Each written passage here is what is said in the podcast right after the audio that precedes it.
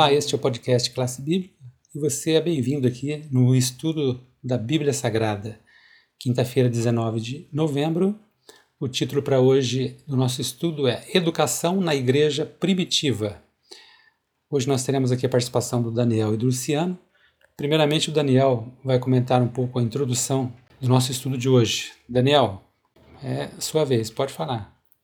Muito bom, chegamos à quinta-feira, 19 de novembro de 2020. Tudo bem com você, ouvinte do podcast? Hoje nós vamos estudar sobre a educação na igreja é, primitiva. Vamos entender como tudo começou, como funcionou. E diante disso, vou começar agora com esse estudo. E um dos princípios extraordinários é o que nós vamos ver agora né, da educação da igreja, ela surge quando Jesus, o mestre dos mestres, preparava-se para deixar os seus alunos ou discípulos. É isso mesmo. Então ela surge nesse momento. É, eles estavam com Cristo, para vocês verem, é, haviam três anos e meio aproximadamente, e sendo que é o tempo que dedicamos hoje ao ensino médio ou à educação superior. E ao término desses períodos, é, dependendo da pessoa, os alunos geralmente são considerados prontos para dar conta da sua própria vida. Só que aqui é, Jesus foi mais sábio e, portanto, providenciou é, a seus seguidores uma educação contínua, ou seja, uma educação é, continuada sob a tutela do Espírito Santo. Em outra parte, este professor ouvia, ouvia é, e é apresentado como consolador ou advogado que seria dado aos seguidores de Jesus é, permanentemente. Agora, vamos à Bíblia, é, lá em João 14, nos versículos 16 e 17, para entendermos melhor todo esse contexto. Lá, lá está escrito assim: Eu pedirei ao Pai e ele lhes dará outro auxiliador, o Espírito da Verdade, para ficar com você para sempre. O mundo não pode receber este Espírito porque não pode ver nem conhecer, mas vocês conhecem porque ele está com vocês e viverá em vocês. Aqui, ele é identificado como o Espírito da Verdade, embora o Espírito Santo não seja identificado como educador. A obra do Espírito fica né, no interior de cada um, é, principalmente no que diz respeito à busca e à descoberta da verdade. Depois dessas considerações, agora o Luciano vai entrar aqui na quinta questão, algumas palavras de Paulo aqui no contexto da educação. O que você achou de importante nesse texto, Luciano? Olá, Jaziel. Olá, você, querido amigo, querida amiga que sempre nos acompanha aqui no podcast Classe Bíblica, o estudo diário da Palavra de Deus. Olha eu aqui de novo, Luciano Medeiros na área. Quinta-feira, 19 de novembro.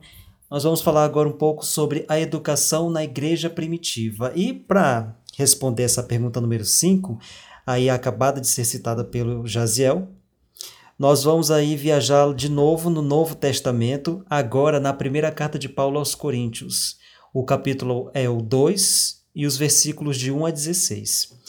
E aí Paulo vai, vai dizer para os coríntios qual o que é tão importante no contexto da educação naquele momento.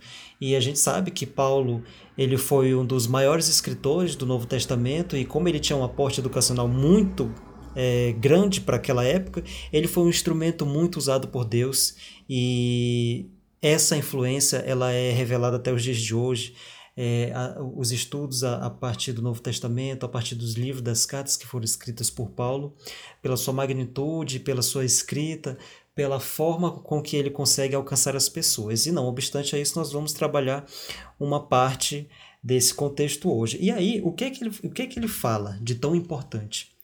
Vamos, vamos, eu deixo aí a leitura para você, para que você faça, mas vamos fazer um resumo básico. Ele diz o seguinte: que é muito importante que nós, cristãos, e aí ele falava naquele momento ali para os coríntios, busquemos a sabedoria de Deus e não a dos homens. Olha só que interessante.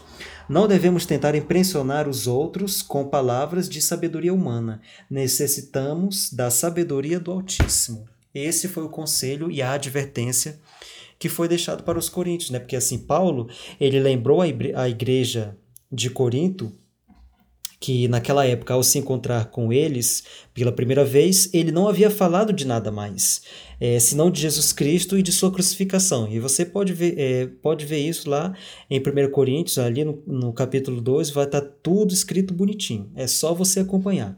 Bom, e aí nenhuma sabedoria engenhosa, mas apenas a proclamação do Evangelho. Esse era o principal objetivo de Paulo. É, mas assim, isso não foi o fim, né? É, é, sempre bom a gente lembrar disso, porque assim, é, uma vez que esses novos cristãos se, se tornaram maduros, o apóstolo Paulo então ele voltou para lhe ensinar a sabedoria, as coisas ocultas, é, ocultadas por Deus desde a eternidade e até mesmo as profundezas de Deus. Paulo ele estava ali no momento de muita comunhão e essas mensagens elas precisavam ser transmitidas e foi isso que aconteceu. Bom, é, e aí, tudo isso será estudado sobre a orientação do Espírito de Deus, unido à mente do aprendiz. Né? É, é, esse foi o grande exemplo ali que foi apresentado aos Coríntios. Bom, é, e aí esse estudo ele será muito profundo e tornará acessível um aprendizado muito grande àqueles que são guiados pelo Espírito Santo. E aí já fica a deixa. É como se a gente estivesse tendo um exemplo para os nossos dias para que a gente possa entender como que o aprofundamento no, e o estudo das escrituras sagradas podem nos ajudar nesse processo de educação. E isso é algo que é interminável, né? Independentemente se você for criança, adolescente, jovem, adulto, idoso, pai, tio, neto, é, é muito importante que a gente comece a entender e levar com seriedade os, os estudos da Bíblia Sagrada. E aí fica a, a advertência. Bom, e aí o capítulo ele termina com uma citação do profeta Isaías. Tá? Paulo faz uma citação e diz o seguinte, olha: quem guiou o Espírito, o Espírito Santo do Senhor, ou seja, com seu conselheiro o ensinou. Muito legal, né? Muito bem. O profeta, ao falar às pessoas comuns de sua época, disse que ninguém poderia fazer isso, mas Paulo ampliou essa percepção e aí fez uma conclusão categórica, né? Abre aspas, nós, porém temos a mente de Cristo. Olha só que fantástico. Bom, significando então que os cristãos repletos do Espírito têm acesso até à mente de Deus, e aí, por sua vez, a todo aprendizado e entendimento. E isso a gente vai ver ali é, também na, no segundo capítulo da primeira carta de Paulo aos Coríntios, mais ou menos ali de 10 a 13 nos versículos. E aí esse entendimento, é, esse e aprendizado e esse entendimento que são necessários para conhecer o caminho da justiça e que nós também possamos realmente chegar a conhecer esse caminho da justiça. Que Deus abençoe sua quinta-feira, que Deus te acompanhe e te ilumine para todo sempre. Um grande abraço, até a semana que vem.